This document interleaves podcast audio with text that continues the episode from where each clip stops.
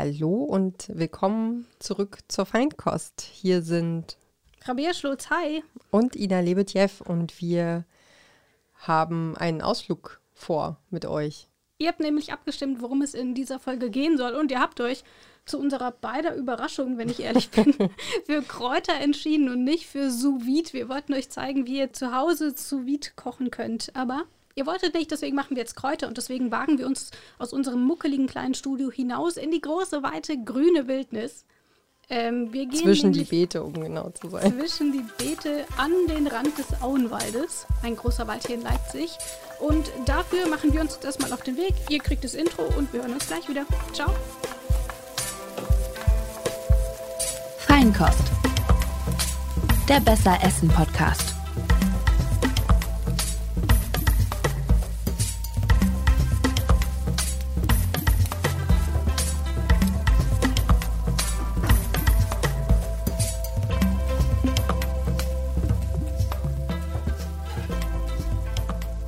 Wir sind heute in der Villa Hasenholz, aber wir sind gar nicht so richtig in der Villa Hasenholz. Eigentlich sind wir auf dem Gelände draußen. Ähm, hier sieht man schon viele bunte Schirme und ich sehe auch noch jemanden. Das ist nämlich Pepe, der ist hier der Koch von Pepes Kitchen. Äh, das ist der Caterer hier von der Villa Hasenholz. Hallo Pepe, vielen Dank, Ja, dass du dir hallo. die Zeit nimmst. Herzlich willkommen hier in unserem Garten und unter den Bäumen hier in Villa Hasenholz am Rande vom Auenwald, aber trotzdem in der Nähe der Stadt. Ähm, ja, herzlich willkommen und schaut euch mal um. Hier vorne haben wir unseren Garten und hier unsere Streuobstwiese. Ich würde euch dann mal umführen und wenn ihr Fragen habt, dann äh, bin ich für euch da. wir. Perfekt, dann würde ich sagen, fangen wir direkt mit dem Kräutergarten an, denn wegen dem sind wir ja hier. Ähm, und dann gucken wir mal, was ihr da so habt und was du für Tipps für uns hast. Sehr gern, herzlich willkommen. Okay, dann gehen wir, dann gehen wir mal los in euren Kräutergarten. Ja, das kann man ja im Schauen wir mal. Audio nicht sehen. Das ist ein schönes Gartentor. Kommt rein. Herzlich willkommen im Kräutergarten im Hasenholz. Dankeschön. Dankeschön. Es duftet hier schon aus. alles total. Es ist Es duftet schon sehr, das ist halt auch alles recht feucht und der Boden dampft hoch und die Kräuter stehen da schon in voller Blüte. Und durch das Klima in diesem Jahr, dass das alles relativ feucht ist, äh, seht ihr, dass auch alles extrem grün ist und ist alles hochgeschossen. Da hinten ist äh, Brennnessel, die ist über zwei Meter hoch, meine Herren. Ja, äh, ja, Ich bin mal in so ein Brennnesselfeld reingefallen, deswegen vielleicht bleiben wir da weg. ja, die fällt eher auf dich, sage ich mal. Das stimmt. So riesig. Jetzt, äh, also ich, ich war mal Gast bei euch Ja. und habe festgestellt, ihr legt schon sehr großen Wert auf frische Kräuter. Warum sind die so wichtig? frische Kräuter.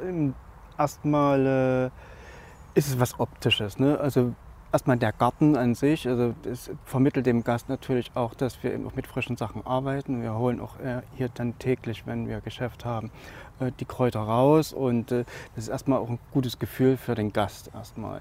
Und als zweites, es kommt extrem frisch hier auf den Tisch. Ne? Also wenn wir das hier ernten teilweise, ich habe einen Salat und dann hole ich mir noch was hier aus dem Hochbeet. Ähm, das ist erstmal noch dann die, der frische Aspekt. Gerade wenn man Kräuter im Großhändel bestellt, die kommen aus Kenia oder sonst woher und das, das muss man einfach nicht haben.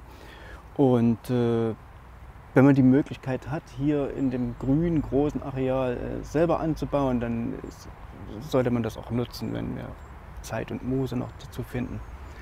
Und äh, zum Dritten dann in, ist ein Aspekt, äh, dass die Kräuter natürlich ähm, sehr geschmackvoll sind, also dass die sehr intensiv sind. Die sind hier am Rande vom Auenwald gewachsen. Das ist ein, äh, ein raues Klima ist es nicht, aber das ist doch schon sehr erdig und äh, alles, was hier aus dem Garten kommt, hat auch Charakter. Und äh, das ist genau das, was wir bei den Speisen hier auch brauchen.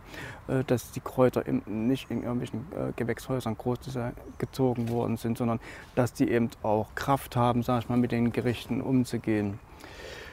Kräuter allgemein im Essen, also das ist halt immer etwas, was äh, einem Gericht auch äh, noch einen Touch gibt, was eben, äh, auch äh, einen, ja, einen Twist irgendwie noch mit reinbringt, was Salz zum Beispiel nicht kann. Also wir neigen ja dazu, äh, Gerichte schon kräftiger zu würzen, aber da hört es bei den meisten ja schon bei Salz und Pfeffer auf. Ne? Und dann, das wird dann teilweise äh, so missbraucht, einfach um dem Gericht noch irgendwie äh, Charakter zu geben. Und äh, da wollen wir eben durch die Verwendung von Kräutern äh, entgegenwirken. Also wenn man Sellerie zum Beispiel irgendwo mit dazu gibt, ein Selleriegrün oder was, das ist wie ein Geschmacksverstärker. Also wenn man Kräuter irgendwo dazu gibt, ist wie ein Booster in so einem Gericht. Ne? Und äh, was Salz jetzt nicht schafft, das würde das einfach nur kräftiger machen in dem Sinne von, es ist jetzt nicht mehr lasch.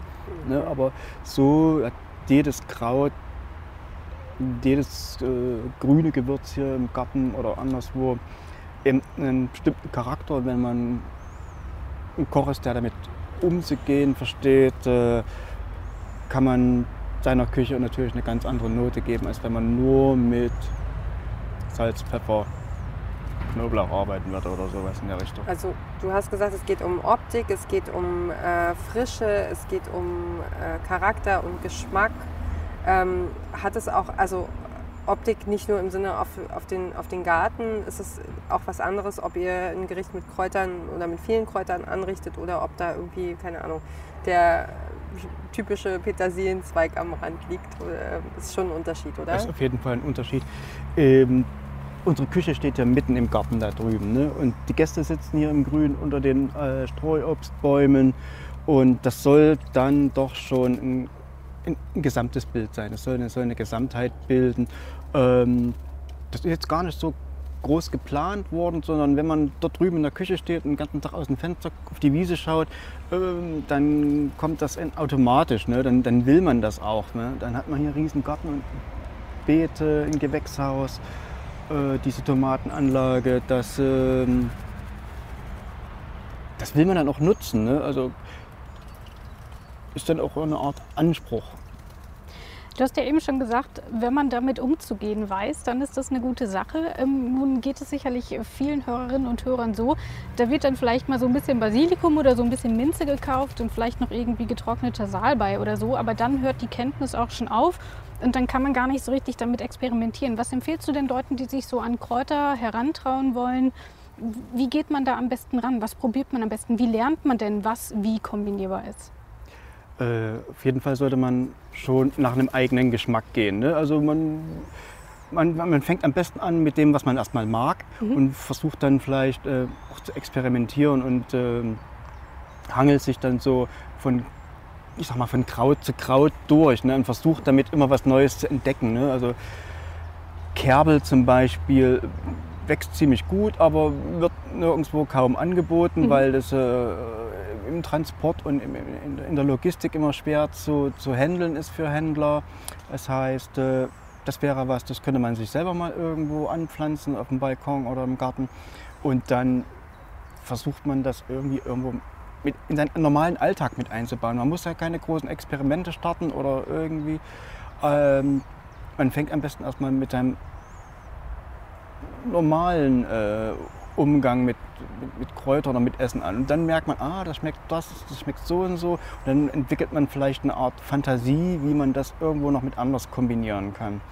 Äh, man muss sich halt nur trauen. Ne? Also man muss dann äh, offen sein. Also mhm. dann nicht einfach sagen, oh Gott, mir reicht Petersilie und Minze und alles andere ist mir zu viel. Also eine gewisse Grundneugierigkeit sollte schon da sein, sag ich mal, sich mit dem Thema zu beschäftigen. Und äh, viele haben ja einen Balkon und äh, wissen da eigentlich gar nicht groß viel mit anzufangen. Und dann werden irgendwelche Zierblumen gekauft, die im Herbst wieder wegfliegen. Mhm. Das ist auch nicht unbedingt im Sinne des Erfinders. Viele Kräuter sind auch einjährig, aber manche sind noch mehrjährig. Und wenn man da das Beet mit der Minze sieht, äh, die wird jede Woche bestimmt zweimal massiv geplündert. Ne? Und äh, die Minze selber ist jetzt bestimmt zwei Jahre alt das ist ein massiver Busch und äh, verschiedene Sorten und das, äh, das muss man gar nicht mehr pflegen. Ne? Es gibt Kräuter, äh, die überlässt man dann sich selbst und da kann man gerade bei der Minze hier große Bündel jede Woche ernten oder für Tee, für Salate verwenden. Gibt es denn aber trotzdem irgendwelche Kräuter, bei denen du sagst, die sind für AnfängerInnen besonders gut geeignet? Also die brauchen wenig Pflege, wie jetzt hier zum Beispiel die Minze, die übrigens sehr, sehr gut duftet. Ähm, oder gibt es dort quasi so ein Set, das man auch gut zusammen anbauen kann? Also ich habe auch gelesen, dass nicht alle Kräuter immer gut äh, zusammen leben können. Was würdest du denn da empfehlen, wenn ich jetzt sage, okay, ich will jetzt ein kleines Balkonbeet anbauen, was nehme ich denn da am besten, wenn ich wirklich überhaupt keine Ahnung habe, was mir schmeckt? Ja. Grundsätzlich empfiehlt sich natürlich äh, wirklich entweder in einer, in einer, Gärtnerei oder auf dem Wochenmarkt Jungpflanzen mhm. zu kaufen und äh, nicht versuchen, den Basilikum, den man im Supermarkt äh, gekauft hat, in großen Töpfen, den versuchen irgendwie auf dem Balkon größer zu ziehen. Äh, das sind in einem Topf ich, 100 Saat, Saatpflanzen drin und das ist nur für eine schnelle Ernte gemacht. Mhm. Also wirklich konzentriert Pflänzchen irgendwo sag mal, im Fachhandel oder bei einem, bei einem Gärtner kaufen. Gegebenenfalls lässt sich auch was selber ziehen. Ähm, und da ist tatsächlich, wir sind gerade vorhin an, dem, an der Kräuterschnecke da vorbeigegangen, äh, Thai-Basilikum. Mhm. Den mhm. gibt es in Rot, in den Grün. Den gibt es eigentlich auf jedem Wochenmarkt zu kaufen, kostet nicht viel. Und die sind robust. Also das ist eine, wenn man Basilikum zum Beispiel mag, ist das eine Variante, die äh, die sich sehr gut selber ziehen lässt. Ne? Und den kann man auch brutal zurückschneiden und äh, das treibt immer wieder aus den äh, Blattachsen da aus, aus den Stammachsen. Und äh, das ist sehr robust. Also das ist auch ein Kraut, das ist äh, Basilikum kennt jeder, aber hat noch einen äh, exotischen Touch. Mhm. Und äh, das ist schon mal was für Anfänger, die na, schon ein bisschen weitergehen wollen. Ne? Also die auch mal weg von dem normalen, sag mal, mhm. Genueser Basilikum äh, gehen wollen und sowas.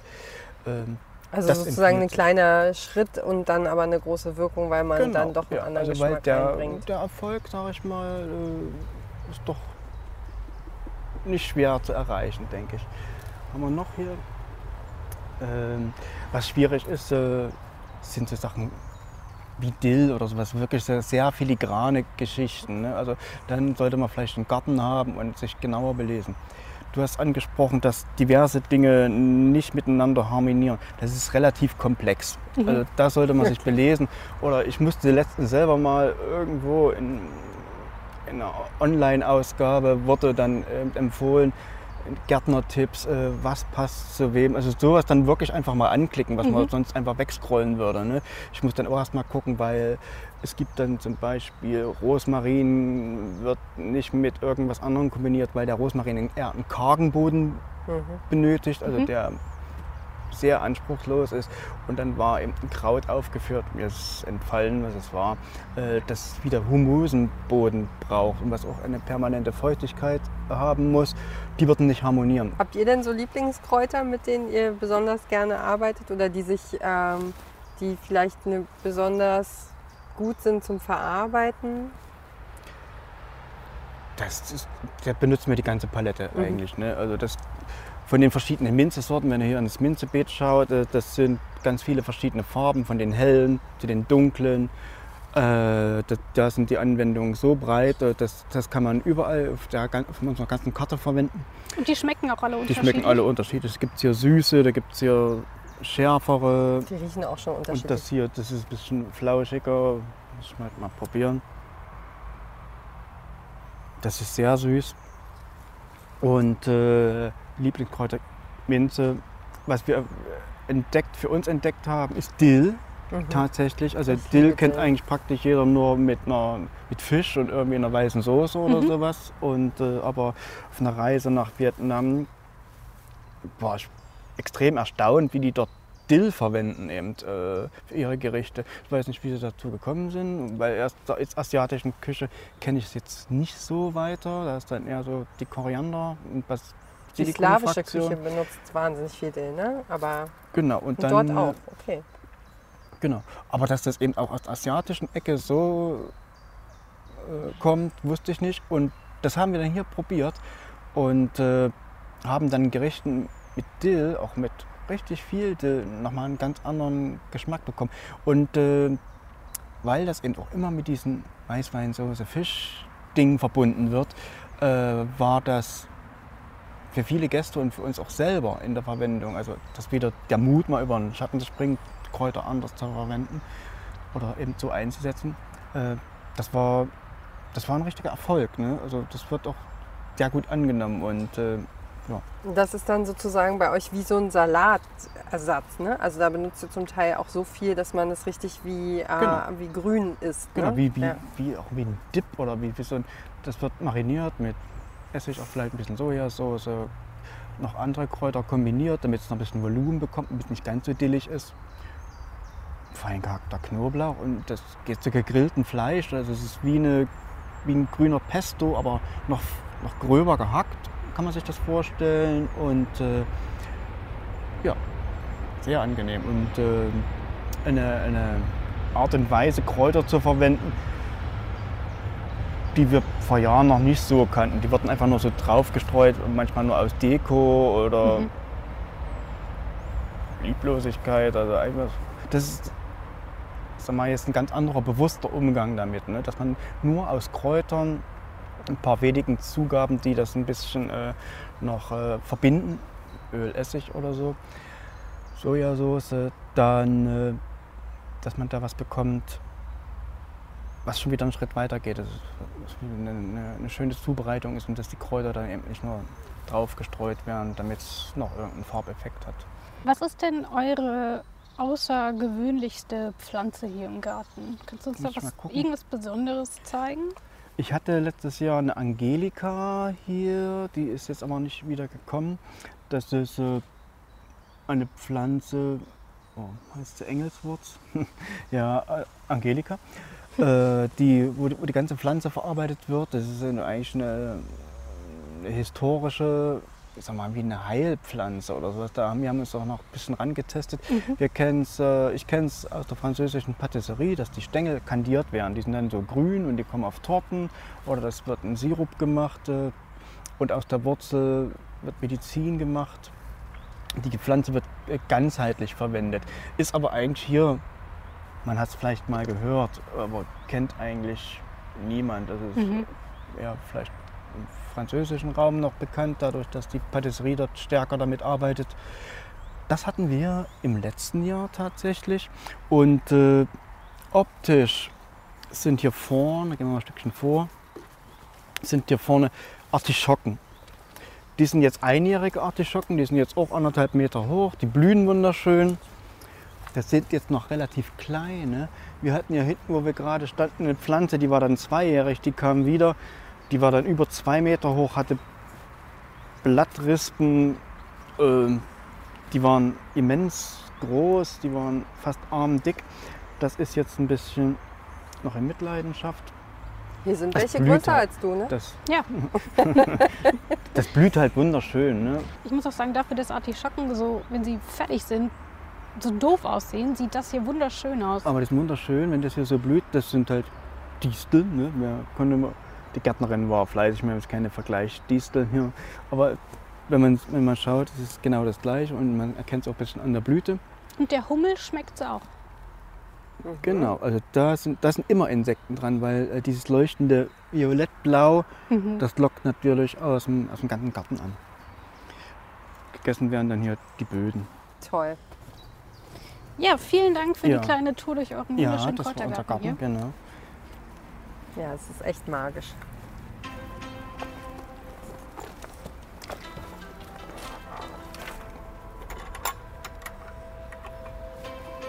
Dann würde ich sagen, wir lassen dich wieder an die Arbeit Ja. und wir gehen jetzt zu den Schwalben.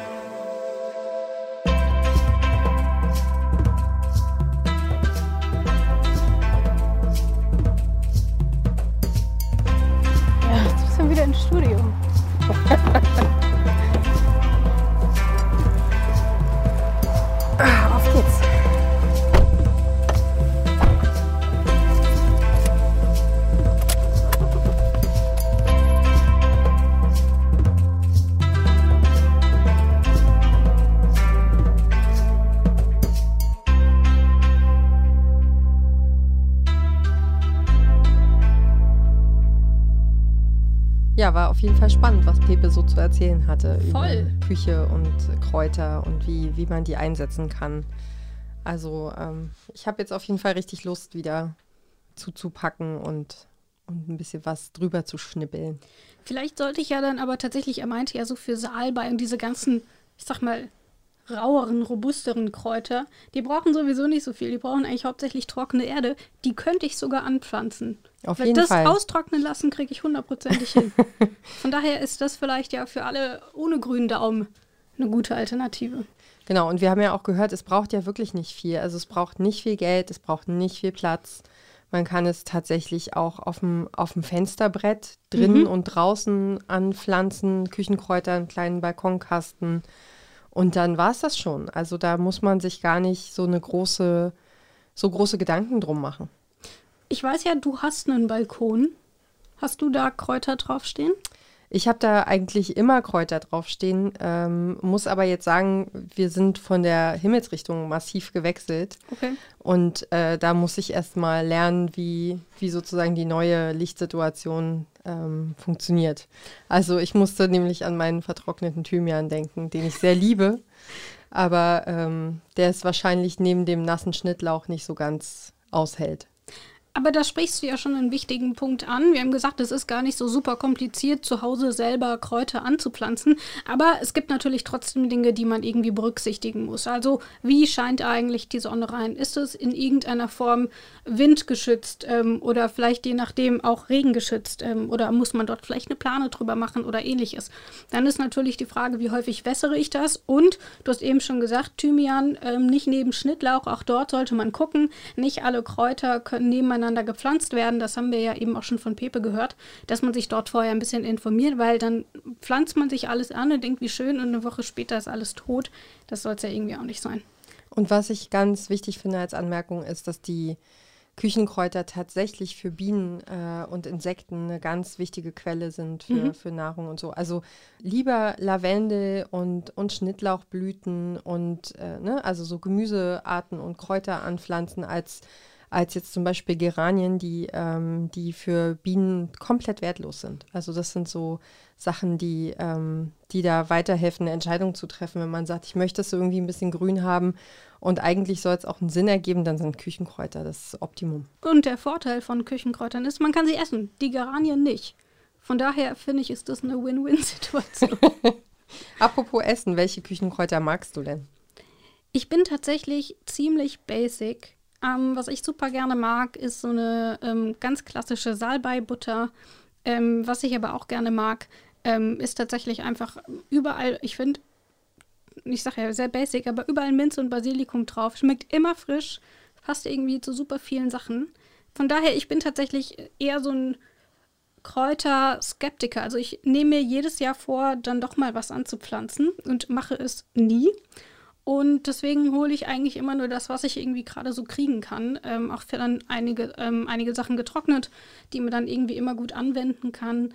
Und was zwar kein Kräuter ist, was aber so ein bisschen in diese Richtung geht, sind Lorbeerblätter. Die mache ich zwar immer wieder in mein Essen, aber ich habe keine Ahnung warum. Ich weiß nur, dass man das macht und dass es Geschmack gibt, aber ich schmecke überhaupt keinen Unterschied. Aber äh, ich fühle mich immer sehr kultiviert und deswegen bleibe ich dabei. okay. Also ich, ähm, ich mag vor allen Dingen, äh, weil du gerade Minze sagtest, das ist irgendwie gerade dieses Jahr nochmal doller aufgekommen, sind so äh, Salate, zum Beispiel so Melone mit Minze und Käse. So, das finde ich, also Schafskäse oder Ziegenkäse. Und das finde ich auch ganz, äh, also das ist was, was mich wirklich reizt, so diese unterschiedlichen Geschmackskompositionen, dass es süß und salzig ist und bitter und, ne, also so alles auf einmal. Das finde ich immer sehr toll. Ähm, dann, was, was bei Kräutern auch spannend ist, äh, Birnentat mit Lavendel. Das hat auch so ein ganz eigenes Aroma und einen ganz eigenen Charme. Das finde ich super krass, weil, also ich rieche Lavendel total gerne. Aber ob ich es essen möchte? Es ist unglaublich gut. Ich, ich werde es dir backen. Yes. bei Gelegenheit. Ich muss immer nur so tun, als wäre ich skeptisch und schon macht mir Ina was zu essen. Ähm, genau. Und äh, Lavendel kann man zum Beispiel ganz normal im Teeregal kaufen. Das wusste ich vorher nicht so. Im, im Bioladen zum Beispiel Mhm. gibt es das genauso wie es Salbeiblätter und Minzblätter gibt, gibt es da auch Lavendelblüten. Und ähm, genau, und was ich auch sehr, sehr mag, habe ich ja gerade schon gesagt, Thymian. Ähm, Thymian mit Ziegenkäse und Honig. Das ist auch super leicht Mhm. und ganz schnell gemacht in den Ofen und dann äh, verbreitet sich der ganze Duft in der Wohnung. So ist es unglaublich gut. Das ist so mein Rosmarin. Also ich, ich mache sehr, sehr gerne so im Winter ähm, so Rosmarin drauf. Mhm. Ähm, ich frage mich aber, also die Frage ist ja immer auch, äh, wo kriege ich das denn alles her? Im Supermarkt ist das Kräuterangebot häufig eingeschränkt. Ähm, und natürlich ist es auch eine saisonale Frage. Deswegen lass uns doch vielleicht mal darüber sprechen, wie ich, wenn ich nicht gerade selber anpflanze, mir Kräuter das ganze Jahr über zugänglich machen kann. Ähm, und wir haben uns zwei Methoden rausgesucht. Einmal nämlich das Einfrieren. Da muss Mhm. man auch aufpassen, dass, einem das, nicht, dass einem das nicht schimmelt. Und einmal das Trocknen, das selber Trocknen. Wie friere ich denn Kräuter an? Wie mache ich das denn am besten? Also ich hatte jetzt in der letzten Bärlauchsaison mich darüber informiert und geguckt, wie kriege ich den jetzt eigentlich haltbar gemacht. Und man kann auch ganz einfach zu Hause gefriertrocknen. Dazu wird das einfach, äh, werden die Kräuter gewaschen, dann äh, mit einem Handtuch trocken getupft und dann klein geschnitten und dann eingefroren. So. Und zwar am besten so, dass, äh, dass die sich, also dass die genug Platz haben, auf, zum Beispiel auf einer, auf einer Platte oder so.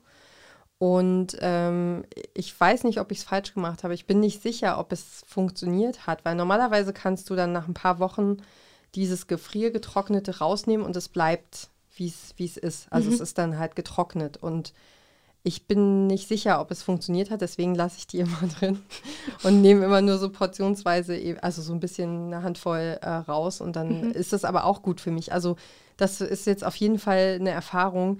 Ich habe es jetzt einmal äh, für 20 Minuten mich hingestellt und das gemacht und habe jetzt immer Bärlauch im Haus und das ist ganz toll. Okay.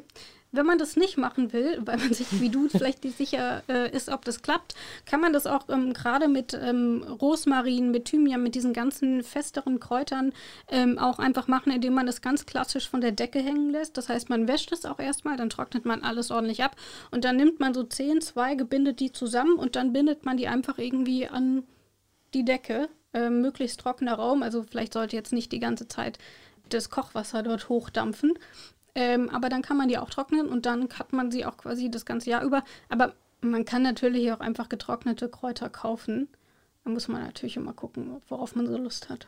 Und da- das ist aber auch einfach so super einfach, wenn du ein bisschen zu viel davon auf dem Balkon hast, dann kannst du es eben trocknen und ins Glas tun und dann hast du immer was da von deinen Lieblingskräutern. Das ist schon Ja. cool. Wenn du sagst, wenn man es, ähm, wenn man zu viel auf dem Balkon hat, man muss ja irgendwie bei Kräutern auch ganz schön aufpassen, wie man die abschneidet, damit man nicht alles tötet ähm, und damit auch wieder was nachwachsen kann. Wie schneide ich das denn? Am besten, wie gesagt, ich hatte noch nie Kräuter auf dem Balkon, deswegen bin ich leider überhaupt keine Hilfe. Aber du weißt das, ne? Also ich hatte das neulich im Netz gesehen, dass man zum Beispiel Basilikum nicht einfach ab, abzupft, sondern äh, oberhalb eines Blattpaares den Stängel abschneidet. Da war also, ja alles falsch. damit, damit dann genug Platz ist zum Nachwachsen. Okay. Also nicht ganz unten irgendwie einen ganzen Strang cutten, sondern ähm, eben dem, der Pflanze ein bisschen Raum geben zum Nachwachsen. Und bei Schnittlauch hatte ich gelesen, ähm, dass man das so zwei bis drei Zentimeter über der Erde und dass man das auch so in groben Büsche, Büscheln, in groben Büscheln abschneiden kann. Also auch gar nicht, nur so, nicht so spitzen schneiden, sondern Nee. schon ein Kurzhaarschnitt. Genau. Und dann, ähm, was, was ich glaube, ein Feld, das komplett unterschätzt ist und über das wir noch nicht gesprochen haben, das sind die sogenannten Unkräuter. Ich finde, das klingt unfassbar negativ. Ja, genau. Und das ist auch der Punkt, über den sich alle Menschen, die mit sozusagen mit den ursprünglichen klassischen Kräutern, die jetzt nicht im Baumarkt stehen, ähm, die sich damit auskennen, die sich damit beschäftigen, die regen sich auch darüber auf, dass das Unkraut heißt. Also weil es einfach kein Unkraut ist, sondern es ist einfach nur das, was der Gärtner jetzt gerade zwischen seinen Pflanzen eben, die mit Absicht gepflanzt worden sind, nicht haben will. Und Also da- Löwenzahn zum Beispiel. Löwenzahn zum Beispiel. Ähm, Giersch ist auch äh, des Gärtners Feind sozusagen. Dann ähm, Gänseblümchen kann man ganz toll im Salat essen, sieht auch super hübsch aus. Waldmeister, Springkraut aus Brennnessel kann man ganz viel machen. Also Brennnessel-Pesto und, und äh, also alles mögliche Tees und, und, und kann, man, kann man ganz viel draus machen. Sauerampfer. Also es gibt ganz viel Spitzwegerich, was man da alles sammeln und, und machen kann. Also ich habe auch schon mehrfach beruflich solche Kräuterwanderungen begleitet und so. Das ähm, ist auf jeden Fall eine, eine eigene Welt. Also es gibt irgendwie in Deutschland 1500 von diesen Kräutern, die wir im Grunde nicht kennen, die also nicht im, im Supermarktregal stehen. Auf jeden Fall spannend und wir haben ja jetzt auch schon ganz viel darüber gesprochen, was gibt es eigentlich für Kräuter, wie pflanze ich die an und, und, und wie nähere ich mich dem Ganzen. Darüber haben wir ja auch mit Pepe viel gesprochen. Jetzt ist aber die Frage, gut, wofür nutze ich es dann schließlich? Ähm, und wir haben ja schon so ein bisschen darüber gesprochen, dass man auch mal so ein bisschen über den Tellerrand schaut. Ähm, Dill zum Beispiel eben nicht nur für Fisch benutzt, sondern eben auch für Salate oder ganz andere Dinge. Aber ähm, man unterschätzt, glaube ich, auch häufig nicht nur, wie vielfältig ähm, die Kräuter eingesetzt werden können, sondern auch, wie viel davon tatsächlich verarbeitet werden kann. Also die Stiele zum Beispiel, die kann man eben auch ganz wunderbar essen. Ähm, man kann die Stiele zum Beispiel je nach Kräuterart ähm, auch einfach ein bisschen mit anbraten. Dann hat man ganz aromatisch und crunchiges äh, Topping auf den Salat oder aufs Fleisch oder wie man das auch möchte. Ähm, oder man nimmt die Stiele und mörsert die so ein bisschen ins Salz rein. Dann hat man ein ganz aromatisches Kräuter Kräutersalz. Ähm, also auch dort ähm, gibt es viele Möglichkeiten, um auch ähm, nichts wegwerfen zu müssen, sondern dann auch wirklich quasi smarte Küche zu haben und was habe ich hier noch und wo kann ich es später nochmal verwenden. Und da finde ich, ist das Kräutersalz auf jeden Fall eine gute Lösung. Und äh, es sind natürlich absolut unverarbeitete Lebensmittel. Ne? Also es, wenn man jetzt zum Beispiel, sage ich mal, wirklich in den Wald geht, wo jetzt nicht irgendwie die Hauptstraße mhm. nebenan mhm. ist, dann, dann hat man da auch wertvolle Nährstoffe drin, die ähm, die vielleicht in manchen verarbeiteten Lebensmitteln überhaupt nicht mehr drin sind. Ja, das ist es. Und damit sind wir auch schon bei unserer Kategorie, unserer einzigen Kategorie in diesem Podcast, nämlich dem Gruß aus der Küche. Ina, was hast du mir mitgebracht? Ja, guck's dir mal an. Es ist eine Flasche und ich sehe Minze drin. Und es ist super kalt und sieht mega erfrischend aus.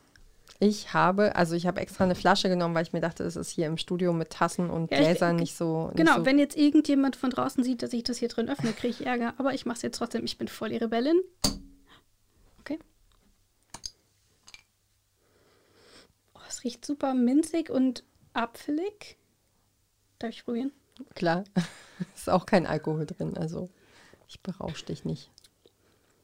Super lecker, super frisch und sommerlich. Was ist da alles drin? Also ich, zwei Zutaten habe ich schon erkannt. Genau, es ist ein Eistee. Ähm, ich habe sozusagen äh, einen Pfefferminztee aus frischen Minzblättern gekocht und dann das Ganze mit Apfelsaft aufgegossen. Mhm. Und dann habe ich noch ein bisschen Zitrone und Orange dran gemacht, die vom Backen übrig war. Mhm. und äh, Holunderblütensirup, den, uns, den mir eine Kollegin geschenkt hatte super lecker. Und ich habe das Gefühl, wir hatten diese Woche den gleichen Riecher. Nämlich, wir haben jetzt schon viel darüber gelernt, wie man Kräuter anwenden kann. Aber was wir komplett ignoriert haben, ist, dass man Kräuter auch für Süßes benutzen kann. Also gerade Basilikum, Minze eignet sich dort natürlich besonders gut. Und genau in die Richtung bin ich auch gegangen. Ich dachte nämlich, hm, kannst ja nicht schon wieder Pesto mitbringen. Das verzeiht ja keiner. Ähm, und weil ich ja sehr, sehr gerne backe und jetzt auch durch meinen Umzug lange nicht gebacken habe, habe ich mich gestern in meine noch nicht komplett fertige Küche gestellt und habe seit zwei Jahren das erste Mal wieder mit einem Handrührgerät gearbeitet und habe dir, warte, ich hol's schnell.